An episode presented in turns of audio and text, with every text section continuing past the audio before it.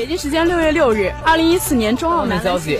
北京时间九月二十号，二零一四到一五赛季。时间六月六日，NBA 总决赛开打。北京时间五月六日，欧冠半决赛首回合。北京时间十月二日，另一场事关夺冠的比赛中。北京时间五月十四日，勇士主场发威。北京时间五月十六日，勇士客场一百零八比九十五击败灰熊。一五赛季 CBA 揭幕战，北京主场一百零三比八十九击败广东，获得开门。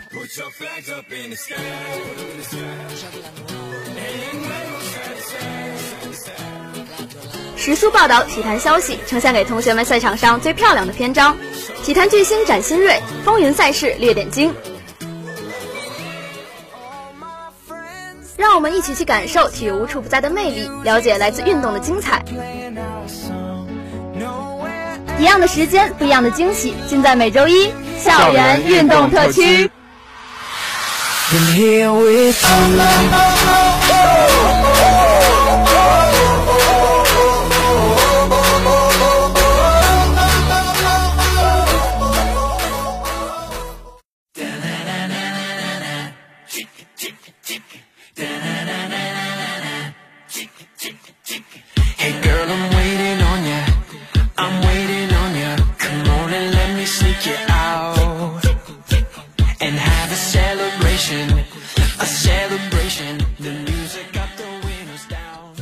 家好，欢迎收听本学期第一期的校园运动特区，我是王杰峰，我是赵雨熙。欧洲各大联赛近日都开始了新赛季的征程，没错，中超联赛也进入了白热化的阶段。那就让我们一起了解一下近期世界体坛发生的事吧。首先是今天的新闻部分，我是王杰峰，我是赵雨熙。让我们先关注英超方面的消息。北京时间九月二十六日，二零一五到一六赛季英格兰足球超级联赛第七轮一场焦点战在老特拉福德球场展开角逐。曼联主场三比零完胜桑德兰，德佩英超处子球打破僵局，马歇尔助攻鲁尼打破进球荒，马塔锦上添花，曼联三连胜后超越曼城一分登上榜首。桑德兰在二零一三到一四赛季末四十六年来首度客胜曼联。这是曼联在双方近二十六次联赛交锋中的唯一败绩，其余二十五场取得九胜六平。双方英超历史交锋二十八场，曼联二十胜六平两负，占据绝对优势。其中主场十一胜两平一负。瓦伦西亚替换受伤的罗霍出场，达米安出任左后卫。北京时间九月二十六日，二零一五至一六赛季英格兰足球超级联赛第七轮一场焦点战在黄金球场展开争夺。阿森纳客场五比二大胜莱斯特城，瓦尔迪先拔头筹，沃尔科特扳平，桑切斯上演帽子戏法，瓦尔迪扳回一城，但吉鲁替补进球锁定胜局。阿森纳近十九次对阵莱斯特城取得十一胜八平，保持不败。莱斯特城上次击败阿森纳还是一九九四年，这是莱斯特城英超历史上对阵阿森纳的唯一胜绩。温格轮换两人，周中联赛杯梅开二度的弗拉米尼继续出场，沃特萨克替换停赛的加布里埃尔首发。莱斯特城是目前唯一保持不败的英超球队，日本前锋冈崎慎司首发。北京时间九月二十七日，二零一五到一六赛季英格兰足球超级联赛第七轮一场焦点战在圣詹姆斯公园球场展开争夺。切尔西客场二比二战平纽卡斯尔，替补出场的拉米雷斯和威廉七分钟内连入两球扳平。切尔西连续三个客场负于纽卡斯尔，双方英超历史交锋四十二场。切尔西二十胜十一平十一负占据上风，其中客场六胜五平十负。莫里尼奥此前五次客战圣詹姆斯公园未尝胜绩，他请用雷米替换停赛的迭戈科斯塔首发。北京时间九月二十六日，二零一五至一六赛季英格兰足球超级联赛第七轮一场焦点战在白鹿巷球场展开争夺。曼城客场一比四不敌热刺，德布劳内连场破门，戴尔、雷尔德、哈利凯恩和拉梅拉连入四球逆转，曼城遭遇连败。曼城近四战全胜热刺，且打入十六球。热刺在双方近十次交锋中仅一次胜出。双方英超历史交锋三十六场，热刺二十胜五平十一负，优势明显。其中主场十一胜三平四负。阿奎罗领衔出场，亚亚图雷出任前腰，费尔南迪尼奥轮换出场。热刺韩国前锋孙兴民进入首发。北京时间九月二十六日，二零一五到一六赛季英格兰足球超级联赛第七轮一场焦点战在安菲尔德球场展开争夺。利物浦主场三比二力克阿斯顿维拉，米尔纳六十四秒闪击破门，斯图里奇梅开二度，盖斯特德为客队扳回两球，利物浦近七场比赛首胜。尽管利物浦近四次做客维拉公园均告捷，在近五次在安菲尔德对阵维拉仅胜一场，其中三次落败。双方英超历史交锋四十六场，利物浦二十四胜十平十二负占据上风，其中主场十二胜五平六负。本特克、菲尔米诺和洛夫伦因伤缺阵，因斯轮换出场。下面来关注一下西甲方面的消息。北京时间九月二十六日，西甲第六轮先赛一场，巴塞罗那主场二比一胜升班马拉斯帕尔马斯。梅西左膝韧带撕裂，被送往医院，预计缺阵七到八周。苏亚雷斯梅开二度并制造点球，内马尔主罚点球打飞，比埃拉扳回一分。巴萨前五轮仅打入九球，创造二零一零至一一赛季以来最低开局进球纪录。巴萨主场联赛对阵拉斯帕尔马斯不败，打进五十一球仅失九球。恩里克更换三名首发，巴尔特拉、阿德里亚诺、拉基蒂奇顶替阿尔维斯、马蒂厄、伊涅斯塔。拉斯帕尔马斯西甲客场连续十二场不胜，上次取胜是二零零一年十二月三比一胜特内里费。北京时间九月二十七日，二零一五到一六赛季西班牙足球甲级联赛第六轮一场焦点战在伯纳乌球场展开角逐。皇家马德里主场零比零憾平马拉加，皇马全场围攻难破僵局，三十一次射门未能打破对手大门，C 罗和本泽马均错过机会。马拉加前锋阿姆拉巴特第七十七分钟被罚下，皇马落后巴萨一分，痛失榜首。皇马近三十五场联赛对阵马拉加仅克负一场。其余三十四战取得二十五胜九平，马拉加联赛历史上三十四次做客伯纳乌未尝胜绩，皇马取得二十八平六负保持不败。纳乔替换受伤的佩佩出场，赫塞轮换科瓦契奇出场。下面来关注一下意甲方面的消息。北京时间九月二十七日，意甲第六轮开始场焦点战。尤文图斯客场一比二负于那不勒斯，遭遇本赛季联赛第三负。伊瓜因助攻，第一百次出战意甲的因西涅首开纪录，但他随后因伤下场。下半时，伊瓜因扩大比分，勒米纳打进处子球。尤文前五轮仅得五分，创造了一九九四至九五赛季采用三分制以来的最差开局。上次开局前五轮仅胜一场，要追溯到一九八四至八五赛季，最终排名第五位。上次前五轮一胜两平两负是在一九七零至七一赛季，最终位居第四。曼朱基奇、马尔基西奥、赫迪拉、伊西斯泰纳因伤缺阵，帕多因意外出任右后卫，扎扎、迪瓦拉、埃尔纳内斯组成进攻三角，莫拉塔复出担任替补。下面将目光转向中超。北京时间九月二十六日，二零一五赛季中超联赛第二十七轮赛事展开，贵州仁和主场对阵广州恒大。桑托斯和朱宝杰的入球令仁和一度二比零领先，恒大此后上演大逆转，张琳芃和郜林相继入球，保利尼奥在第九十一分钟打入绝杀球，仁和近三轮均告落败，积分停滞在二十五分，落到了积分榜倒数第二位。此战米西莫维奇、萨利霍维奇、张成林与史亮均累计黄牌停赛，恒大下周中将迎战亚冠半决赛赛事，此战仍以主力配置出战。此前出现伤情的张琳芃首发，埃尔克森担任箭头，李学鹏顶替停赛的邹正担任左边后卫。中超交锋史上，恒大对仁和五胜三平一负。本赛季首回合，恒大主场三比零战胜仁和。北京时间九月二十六日，二零一五赛季中超联赛第二十七轮上演焦点对决，联赛第三山东鲁能主场零比一不敌联赛第二上海上港。第四十四分钟，吴磊禁区外远射击中立柱，外侧偏出。上半场补时阶段，王鹏挡出于海射空门机会。第九十五分钟，孔卡助攻吴磊单刀破门，完成绝杀。前二十六轮战罢，山东鲁能落后广州恒大五分，上海上港三分，但是排名积分榜第三名。此役主场面对上海上港，只要获胜，山东鲁能就能超越上海上港，登上积分榜次席位置。双方在中超赛场已经交锋五次。山东鲁能三胜两平，保持不败。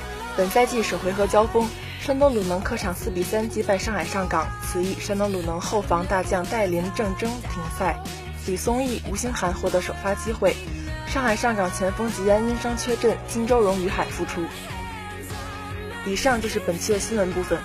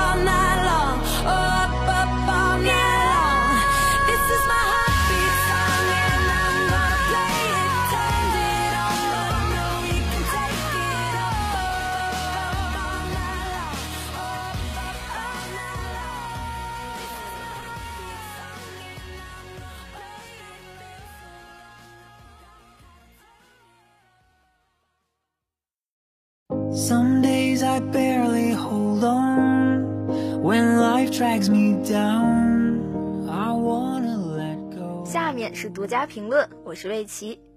囊中羞涩的切尔西不会解雇穆里尼奥，几乎是相同的日期、地点，同样是斯坦福桥，对手同样是名不见经传的欧战小资辈。八年前的穆里尼奥在经历了一场糟糕的欧冠联赛比赛后，引咎辞职，与蓝军匆匆告别。当时的对手当然不是特拉维夫马卡比，以色列球队在英超卫冕冠军面前几乎毫无招架之力，四球败走也在意料之中。八年前将穆里尼奥拉下教练席的事，近几年已在欧冠赛场逐渐销声匿迹的前挪威冠军罗森伯格，一比一。犹如彼时斯坦福桥空缺的另一半观众席，令人沮丧。当天晚上，阿布表示耐心到头，穆帅大限将至。炒掉穆里尼奥原因有二：一来俄罗斯富翁与穆帅之间的个人关系已降至冰点，两人甚至已到对面无言的地步；二来切尔西的功利型打法屡屡被舆论抨击，与阿布之间期待的皇马般华丽足球相去甚远。成绩从来都不是穆里尼奥离开的理由。对于一支在过去几十年都碌碌无为的球队，三年五冠的成绩不可谓不出色。区区两千七百万球迷到场观看与罗森伯格的平局，阿布坚信自己和球迷值得拥有更多，于是一直解聘书，与特别的一个一刀两断。顺便说一句，当时切尔西在联赛排名第五，比现在整整高了十二名。阿布如此果敢的解雇决定，如今怕是不会轻易再上演。即便昨晚切尔西在主场遭遇不测，葡萄牙人的帅位仍不会出现太多动摇。穆里尼奥是阿布亲自任命并解雇的第一位主帅。这之后，俄罗斯富翁似乎解约上瘾，先后有六名主帅倒在他的笔下，光解约费就高达四千六百万镑。这笔费用对于在离婚后将一半财产分给前妻的阿布来说，虽算不上一个大数目，但其身边人都开始察觉，老板如今花钱更为谨慎。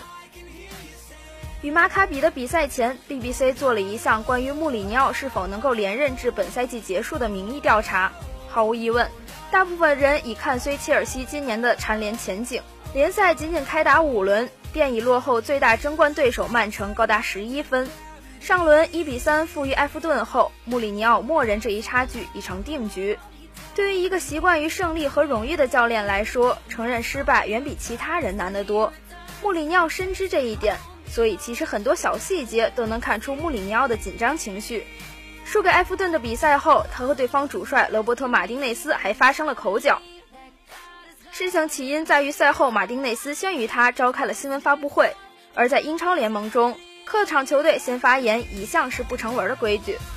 葡萄牙人甚至因为这件小事对马丁内斯出言不逊，但等穆帅走后，马丁内斯则在私下开玩笑说：“上赛季穆里尼奥的脾气比现在好多了，因为切尔西赢了个六比三。”当然，穆里尼奥对马丁内斯大动肝火还有另一个原因：今年夏天在新加坡的季前赛中，穆里尼奥是马丁内斯口中最不受欢迎的名字。前者三番五次在公开场合表示自己希望购得埃弗顿年轻中卫约翰斯通斯。穆里尼奥对新援加盟信心十足，尤其在后者递交转会申请后，更是几乎视这名优秀中卫为囊中之物。但新赛季英超的新转播条约给每支球队多带来了九千万镑的收入，不差钱的埃弗顿果断拒绝了切尔西三千万的出价。老实说，三千万镑的确不是一个诱人的价位。利物浦也曾公开表示强留斯特林的决心，像极了埃弗顿之于斯通斯。但曼城最终用一份四千九百万让红军屈服。放在过去，切尔西也大可以如此一掷千金。但如今爱将落空，穆帅有气无处发泄。但是开始谨言慎行的老板已默认三千万是他们的最高心理价位。与特拉维夫的比赛前，穆里尼奥再度拿鸡蛋做隐喻：要做一个蛋饼，首先你要有鸡蛋。至于谁负责采购鸡蛋，答案显而易见。利物浦主帅罗杰斯曾在切尔西与穆里尼奥共事过，当时北爱人的地位是青年队主帅。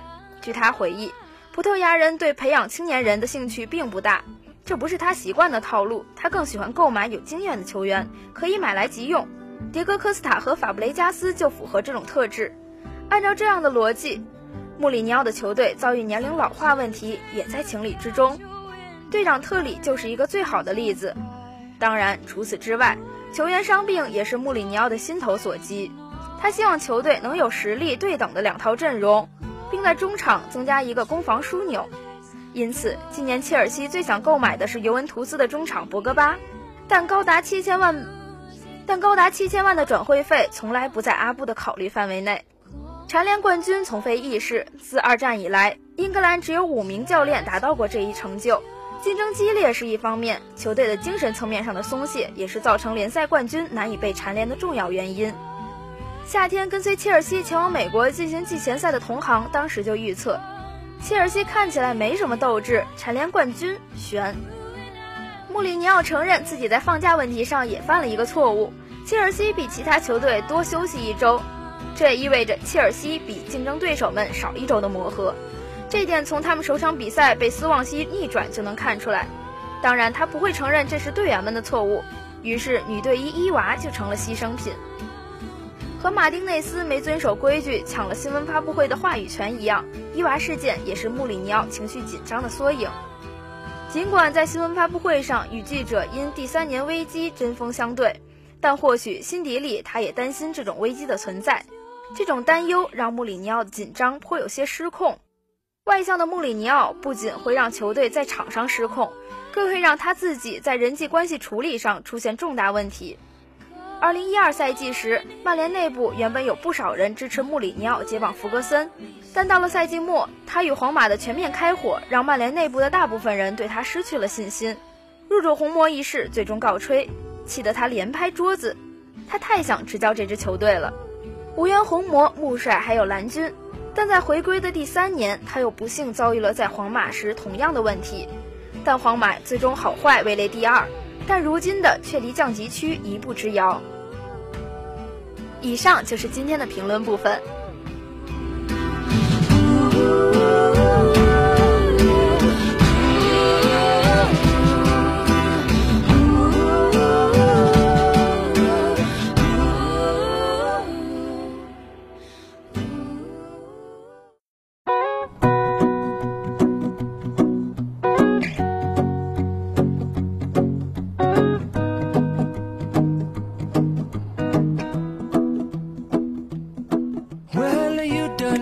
下面是今天的人物巡礼，我是李少佳，我是维琪。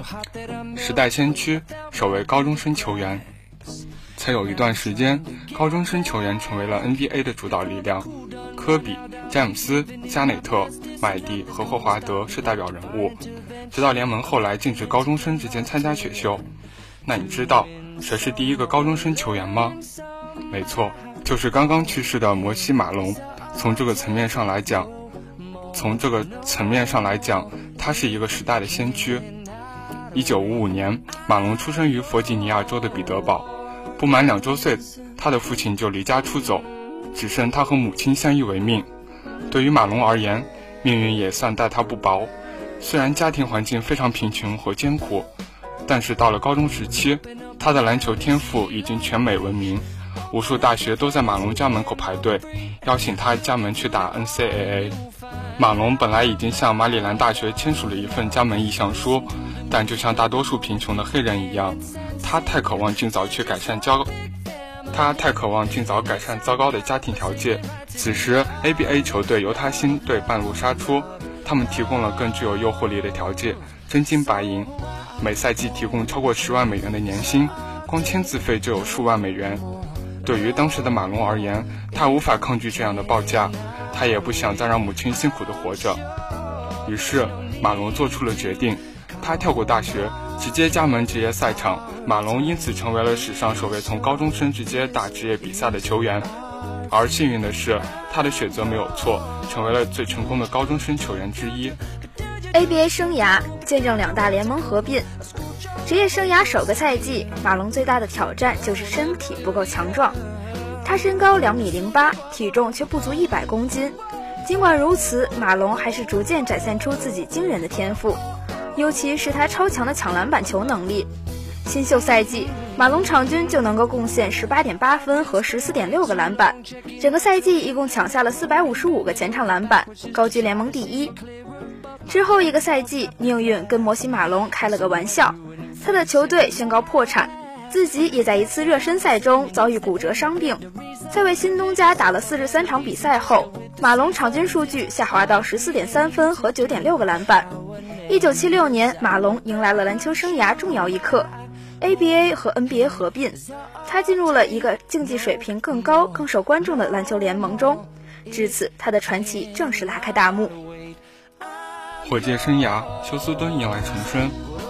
马龙最初的 NBA 生涯并不顺利，他没有经过大学赛场的历练，又来自水平相对较低的 ABA 联盟，因此受到不少球队的轻视，没有多少人相信他能够成功。一九七六年八月六日，NBA 专为没有下家的 ABA 球员举行了选秀大会，开拓者用第五顺位选中了马龙，但他们很快就决定放弃他。由于在同一年选秀大会上，开拓者选中了大前锋球员莫里斯·卢卡斯，他和马龙作用差不多。出于控制球队薪资的考虑，开拓者只能二选一。不幸的是，他们偏偏留下了卢卡斯。卢卡斯的生涯也算辉煌，四次入选 NBA 全明星。但伟大程度远不及马龙。马龙被换到布法罗勇敢者队之后，仅仅打了两场比赛就再次被交易。火箭用未来两个首轮选秀权换到了他。事后看来，开拓者和勇敢者为当初的决定悔青了肠子。火箭则有幸得到了 MVP 级别的巨星，而对于马龙而言，这就像是他篮球生涯的一次重生。火箭当时的教练是尼萨尔克，他曾在 ABA 的犹他星队执教过马龙。对于后者的天赋和能力再清楚不过。火箭那时的球员有汤姆·贾诺维奇、卡尔文·墨菲以及旧相识约翰·卢卡斯。马龙无需承担巨大的压力，他只需要扮演自己的角色即可。而从 ABA 到 NBA，马龙在球技上也得到了升华，他变得更加强壮，加强了系统性的基本功训练，将自己的天赋尽可能的转化为实战能力。NBA 首个赛季，马龙场均就能够贡献十三点二分和十三点一个篮板，场均篮板高居联盟第三，仅次于比尔沃顿和贾巴尔。另外，马龙整个赛季抢下了四百三十七个进攻篮板，打破联盟纪录。那个赛季，马龙率领火箭打入东部决赛，最终惜败给七六人。他季后赛场均贡献十八点八分和十六点九个篮板，包括在东部半决赛中创下的单场十五个进攻篮板的季后赛纪录。在火箭，马龙不断完善自己，最终成为球队的绝对核心，并在1978至79赛季荣膺常规赛 MVP。那仅仅是他加盟火箭的第三个赛季。这赛季之前的休赛期，马龙增加了六公斤多的肌肉，篮下威力大增。他场均能够轰下24.8分和职业生涯最高的17.6个篮板，其中每场要抢7.2个前场篮板。赛季结束后，马龙入选了最佳阵容第一阵和最佳防守阵容第二阵。极具统治力的攻防表现，让他的 MVP 荣誉显得无可争议。一九八零至八一赛季，火箭搬至西部联盟，马龙在季后赛大发神威，场均轰下二十六点八分和十四点五个篮板，率领球队杀入总决赛。激战六场后惜败给凯尔特人。之后一个赛季，马龙打出巅峰表现。场均轰下三十一点一分和十四点七个篮板，并且赢得了个人第二座 MVP 奖杯。不过那年季后赛，火箭首轮出局之后，马龙在一笔交易中加盟七六人，他的火箭生涯就此落幕。不过却看到了首夺总冠军的希望。七六人生涯中称霸 NBA，来七六人的首个赛季，马龙重新蓄满能量，看着身边的 J 博士欧文、射手托尼。防守悍将鲍比·琼斯以及控将齐克斯，以及控卫齐克斯，他意识到自己的最佳夺冠机会已经来临。一九八二至八三赛季，马龙场均二十四点五分、十五点三个篮板和两次盖帽，第三次当选为常规赛 MVP。而在季后赛开始之前，当有媒体请马龙预测季后赛进程时，他说出了那句著名的 “four four four”，指的是他们要连续三轮横扫对手夺冠。先知的预言几乎成为现实，仅仅出现了一点点的偏差，那就是在东部决赛中输给了雄鹿一场，但在总决赛中面对魔术师和贾巴尔率领的湖人，马龙却马龙却率领七六人以压倒性的优势四比零横扫对手。以马龙和 J 博士为首的这支七六人也被认为是史上最强的球队之一。十三场季后赛，马龙场均二十六分，十五点八个篮板，无可争议的获得了总决赛 MVP。在一九八三年，马龙获得了常规赛的 MVP、总决赛 MVP 和总冠军，他到达了生涯最巅峰。后冠军时代是奥拉朱旺的导师。一九八三年夺冠后，马龙曾经调教一个年轻的出生于尼日利亚的中锋，他的名字叫奥拉朱旺。奥拉朱旺后来加盟火箭，他学习马龙的内线脚步和进攻脚技术，两代火箭中锋完成薪火传承。在之后，在魔鸟争霸的大格局下，马龙没能再获得 MVP 或者总冠军荣誉。生涯末段，马龙更多扮演起导师的角色，帮助年轻球员。比如1993至94赛季，马龙重返七六人，主要工作是指导年轻中锋肖恩·布拉德利。1994至95赛季，马龙又穿上了马刺球衣，他担任海军上将罗宾逊的替补，之后宣布退役。结语：传奇永恒。马龙这一生，他童年时经历过贫困，后成为历史上首位高中生球员，见证了 NBA 和 ABA 两大的合并，再到三夺常规赛 MVP。一次加冕 NBA 总冠军和总，一次加冕 NBA 总冠军和总决赛 MVP，直到成为最伟大的中锋之一。马龙用二十一年职业生涯，十九年 NBA 生涯，书写了属于自己的传奇。如今人已离世，但传奇永恒。以上就是今天的人物巡礼。